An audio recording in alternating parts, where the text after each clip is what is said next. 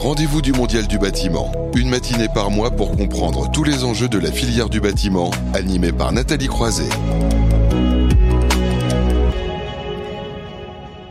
Bonjour à vous toutes et vous tous. J'espère que vous avez passé un bel été. Je suis ravie de vous retrouver pour cette nouvelle édition des rendez-vous du Mondial du bâtiment. C'est déjà le cinquième live hein, depuis euh, les studios de Bâti Radio.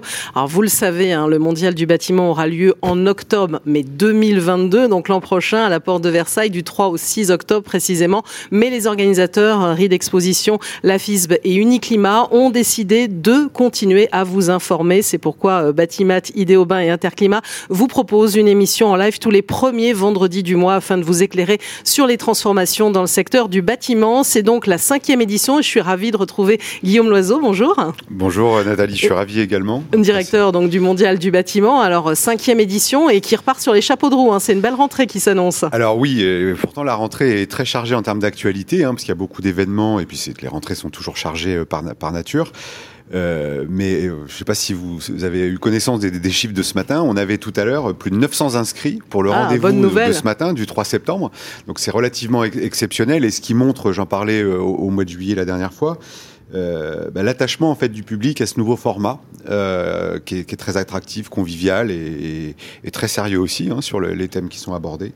Euh, et donc un format qui a vraiment trouvé sa place. Donc plus de 1000 personnes, ne serait-ce qu'au live, c'est déjà quelque chose d'exceptionnel. On est très content que cette rentrée euh, démarre, bah, selon l'expression euh, consacrée, sur les chapeaux de roue en termes d'audience. Voilà, avec aussi les, replays, les podcasts. Voilà, on a vraiment aussi l'occasion de pouvoir, si on peut pas être en live toujours, parce que cette rentrée est chargée, mais c'est déjà une très très bonne du nouvelle. Format digital, live ou replay. Ouais, c'est vraiment une bonne nouvelle d'avoir autant d'inscrits pour pour un live. Alors il y a toujours une grande thématique, hein, et donc en ce mois de septembre, on va se poser la question ce matin, la France se donne-t-elle les moyens de développer les énergies renouvelables dans les bâtiments? Il y a d'autres séquences aussi. Hein. Chaque mois, nous faisons le point sur le plan France Relance qui a tout juste un an aujourd'hui. C'était son lancement officiel. L'occasion de revenir sur l'une des grandes thématiques, la rénovation énergétique. Il sera beaucoup question ce matin de rénovation énergétique puisqu'on va faire un zoom aussi sur la région Bourgogne-Franche-Comté en parlant des bâtiments patrimoniaux. Autre sujet hein, qui nous tient à cœur, c'est la RE 2020. On la décrypte chaque mois et euh, ce mois-ci, on va parler du sujet de la qualité de l'air et de la ventilation. Gros plan aussi euh, toujours sur les métiers avec euh, une question d'avenir. Hein. quel pourrait être le CFA de 2035 Vous allez voir ça, Guillaume.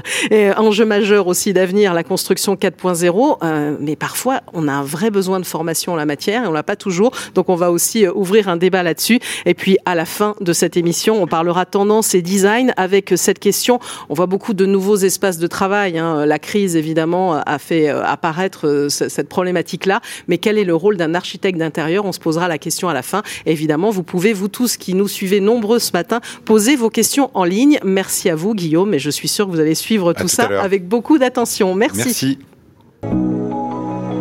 Les rendez-vous du Mondial du bâtiment. Le rendez-vous France Relance en partenariat avec Volma. Une émission animée par Nathalie Croiset. Chaque mois, donc, dans ces rendez-vous du Mondial du bâtiment, nous revenons sur le plan France Relance, plan qui a été lancé il y a tout juste un an. Bah oui, c'était le 3 septembre 2020 qu'il était lancé officiellement. Alors, vous le savez, il y avait un grand axe orienté autour de la rénovation euh, thermique des bâtiments, 6,7 euh, milliards d'euros dédiés. Alors, on a voulu voir aussi bah, comment ça se passe concrètement. Hein. Il suffit pas uniquement d'aligner des chiffres, mais voir comment ça se passe sur le terrain. C'est pour ça on est ravi d'accueillir euh, Florence Presson. Bonjour. Bonjour. Vous êtes donc adjointe au maire délégué à la transition énergétique, numérique et aussi à l'économie circulaire à la mairie de Sceaux. Vous allez nous en parler évidemment de ce sujet. Représentante de l'association hein, des maires de France et aussi coordinatrice avec vous qu'on va en parler beaucoup du PREP. E Alors il s'agit du parcours rénovation énergétique performante hein, pour notamment les, pavillons, hein, les, maisons et tout ça pour Grand Paris, euh, Grand Est. Peut-être d'abord, c'est toujours intéressant pour tous ceux qui nous suivent de rappeler, parce que là je parlais de ce plan de relance, euh, des enjeux importants en termes de rénovation énergétique faut le rappeler, euh, le contexte nous pousse. On a quand même eu le rapport du GIEC aussi cet été qui nous a rappelé euh, à quel point la situation était inquiétante. Oui, tout à fait. Euh, la question est, inquiétante avec finalement trois impacts hein, d'un logement, enfin les logements énergivores, hein, les logements qu'on appelle des fois les passoires, mais c'est pas toujours évident de dire j'habite dans une passoire. ce sont surtout des maisons énergivores qui peuvent mener à la précarité des ménages. Donc il y a un axe social très important. Santé aussi, mm. puisque des personnes qui vivent dans des conditions sans se chauffer, par exemple, ou avec de la moisissure, etc., ça a un impact sur la santé non négligeable. Et puis, la partie environnementale, mm-hmm. c'est 20 à 30% de gaz à effet de serre. c'est effectivement, quand on est dans de la construction de nouvelles maisons ou de construction de logements, des matières premières qui sont à foison, 55% hein, euh, de granulats, de sable que, l'on impacte euh, sur la planète, alors que la notion de rénovation est quelque chose d'assez fondamental et pour lequel il y a vraiment de grands chantiers euh, d'avenir. Alors il y a eu le grand chantier, il y a évidemment euh, des moyens qui ont été donnés pour la rénovation des bâtiments publics. On va parler de bâtiments patrimoniaux tout à l'heure en Bourgogne-Franche-Comté pour le logement social, mais évidemment le logement privé n'avait pas été oublié avec cette fameuse ma prime rénove aussi, un 2 milliards d'euros. ça pour vous, ça a été quand même un, un coup de booster? Alors ça a été surtout un message mhm. euh, pour tous les citoyens. Donc ça fait complètement sauter les standards hein, des espaces verts, parce que le citoyen s'est dit euh, d'un seul coup, euh, finalement, quels que soient mes moyens, mes revenus. Oui, parce que ça a été ouvert à tout le monde. C'était au début, c'était les, revenus ménages, on va dire à revenus moyens et modestes, et finalement, ça a été ouvert à tout le monde. Mm. Et ça, c'est fondamental, parce qu'on ne peut pas se dire, bon alors, en France, il y a des aides pour les très précaires et les précaires, et puis ceux qui sont pile moyens, ben, ils n'ont rien, et puis ceux qui ont aussi des moyens ne peuvent pas bénéficier euh, d'un accompagnement. Parce que euh, ma prime rénove, euh, c'est effectivement un coup de boost pour tous les citoyens, un coup de boost très important mmh. pour certains, mais pour l'ensemble des citoyens. Et c'est important parce que pour les artisans, voir une augmentation des chantiers, mmh. Et euh, pour les ménages peut-être plus aisés, eh bien profiter de ce chantier de rénovation pour une extension, pour refaire une cuisine, pour euh, réaménager, c'est euh, un chiffre d'affaires non négligeable. Et c'est mm. finalement cet ensemble-là qui est motivant pour l'ensemble des métiers du bâtiment. Mm. Alors on va arriver concrètement évidemment à ce que vous faites, mais un, dernier point quand même à souligner, il y a un autre signe. Alors il y a le programme SAR hein, pour service d'accompagnement à la rénovation énergétique. Il existait avant le plan de relance, mais quelque part il y a, il y a aussi un renforcement à, à travers ce plan? Oui, tout à fait. Euh, je pense qu'on a pris conscience que euh, quand on parle de budget et budget de rénovation, il y a deux budgets. Mhm. Le budget pour le citoyen avec le reste à charge et toutes les aides nécessaires. Ça, c'était à peu près inscrit euh, dans, l'imaginaire de tout le monde. En revanche, le coût, le budget nécessaire pour l'accompagnement, mhm. donc c'est plutôt euh, pour la compétence de la collectivité, hein, puisque le citoyen qui a entendu parler un peu de rénovation vient à la mairie, il va demander des informations, on va faire constamment aussi des événements pour euh, inciter les personnes à faire de la rénovation, eh bien il faut qu'il y ait une prise en main, un interlocuteur privilégié de chaque ménage, de l'intention des travaux jusqu'à la fin du chantier, tout ça, ça représente à peu près 2000 euros pour une mhm. collectivité. Mhm. Alors pas pour elle hein, en tant que telle, mais pour euh, payer les prestations d'une agence locale de l'énergie et du climat, hein, une ALEC, mhm. qui va effectivement faire tout l'accompagnement euh, architectural, technique, euh, associé financier, hein, monter le dossier financier pour le ménage. Et ça, c'est fondamental. Alors après, l'État est sur le SAR 50% et 50% pour la commune. Euh, très honnêtement, euh, euh, le maire d'un petit village avec un budget assez réduit qui n'a que des maisons, oui, quasiment, oui. Et des maisons avant les années 75, je ne vois pas comment il peut abonder à 50%. Donc là, mm. il y a vraiment un vrai sujet. il ne faut pas qu'on soit dans de la demi-mesure, mais il faut carrément y aller si on veut être sur les 500 000 logements rénovés par an. Voilà, il faut passer le, message aussi à l'État qui donne un coup de booster. Mais bon, si vous pouvez en donner un, supplémentaire, passer de 50 à 75% sur ce programme, ça, ça pourrait bien accompagner. Alors concrètement, et d'ailleurs euh, le plan de relance l'avait mis en avant, avait mis en avant les collectivités, le rôle qu'elles avaient à jouer, et particulièrement la, métropole, un grand Paris.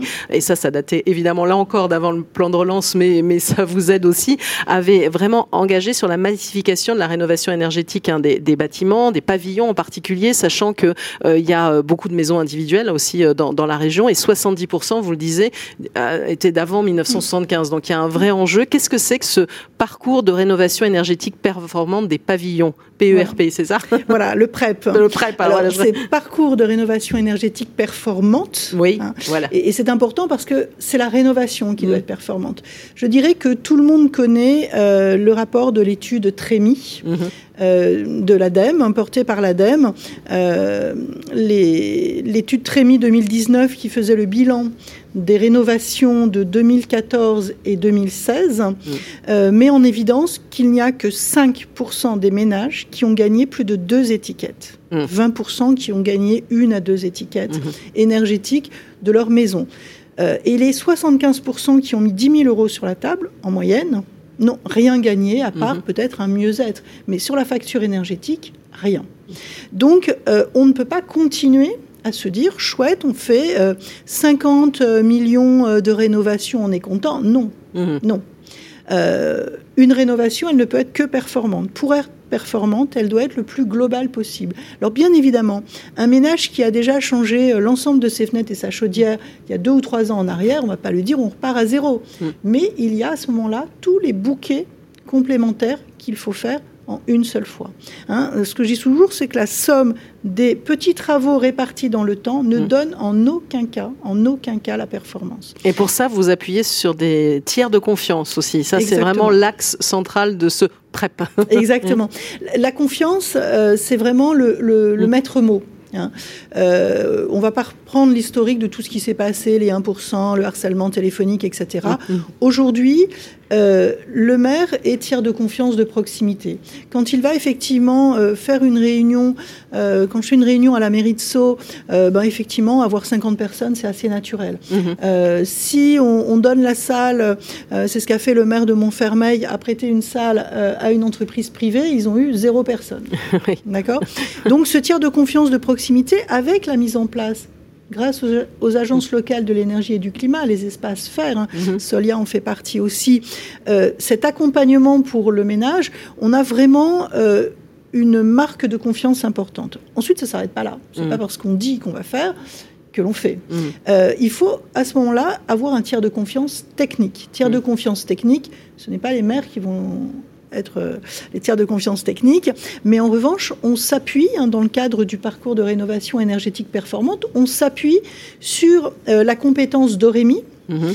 qui a euh, comme particularité forte de d'aider à constituer des équipes d'artisans mhm. et à les faire travailler ensemble. Ça oui, parce que c'est ça, parce que là, là, on parle évidemment des habitants, mais il ne faut pas oublier que dans cette démarche, vous pensez aussi aux artisans, euh, à la RGE, enfin, il y a tout cet accompagnement aussi pour tous les professionnels qui nous écoutent, c'est important à préciser. Tout à fait. Et, il est vrai que euh, travailler ensemble, c'est arriver tous ensemble chez le ménage. Mhm et commencer à, estimer ce qui est à faire dans ce ménage pour atteindre la performance. Et ça, c'est rassurant. Euh, vous parliez des RGE, ça c'est un sujet fondamental. Euh, si je prends Grand Paris Grand Est, mhm. euh, autour de la ville de Montfermeil, qui a été pilote du parcours de rénovation ah, il y a Montfermeil et Sceaux, hein, c'est ça Les deux villes, les deux villes ont été pilotes. il y a 1500 artisans dans le bâtiment. Il n'y en a que 136 qui sont RGE. Ah oui. Mm. Donc 136 RGE, si je prends les 14 communes, et si on veut effectivement faire 50 rénovations par an et par commune, eh bien, euh, il faut 30, 40, 50 équipes d'artisans. Mm. Comment on les constitue? Donc là, euh, par exemple, euh, Grand Paris Grand Est est en train de travailler avec la CAPEB. c'est vraiment un sujet qui est en cours hein, mm-hmm. avec la CAPEB de la région Île-de-France pour se dire... Ben, est-ce que on peut pas, nous territoires, dire aux artisans, on est prêt à vous faciliter, à, par cette démarche du PrEP, vous donner des chantiers, mm. mais on souhaiterait que vous passiez RGE. Et pour cela, la CAPEP pourrait être un vrai partenaire, mm. tout en sachant que l'expérimentation de RGE de chantier, c'est-à-dire un artisan qui n'est pas encore RGE, mais qui va faire un premier chantier PrEP en équipe, euh, aura toutes les chances d'être RGE de chantier, de pouvoir faire bénéficier des avantages pour euh, le citoyen. Et puis, il peut en faire trois. Mm. En en faisant trois, il a le temps, en parallèle, avec l'aide de la CAPEB, euh, de devenir effectivement RGE. Alors j'imagine vous ne voulez pas vous arrêter là. Il y a d'autres communes volontaires. Ça, ça se poursuit jusqu'en 2022, cette, ce PrEP? Alors euh, non, il n'y a pas de date de fin. Il n'y a pas, de, date, de, fin, c'est formidable. Alors. On a un objectif euh, le plus possible, la massification. Euh, quand les deux communes, Sceaux et Montfermeil, ont été expérimentatrices, il y a eu un support, un accompagnement très fort mm. de la métropole du Grand Paris, mm. qui grâce à son plan climat air énergie métropolitain, le PCAEM, euh, a vraiment euh, compris les enjeux de la rénovation énergétique. Alors ça a été un travail, par exemple, pour euh, constituer petit à petit, petit, à petit une, confédération mmh. des agences locales de l'énergie et du climat. et ça a été aussi de dire, bah, si on veut donner de la puissance au PREP, il ne faut pas rester sur deux communes. Donc un appel à projet a été lancé. 51 autres communes ont rejoint euh, le mouvement. Et là, on est vraiment sur euh, une démarche de massification avec des problèmes. On va mm. en avoir encore, mais on va les résoudre. Et l'objectif, c'est effectivement que le PrEP puisse, euh, au niveau national, pouvoir répondre à l'ensemble des besoins. L'Association des maires de France tient à ce projet qui est une vraie réponse. Tout à l'heure, nous parlions des communes rurales.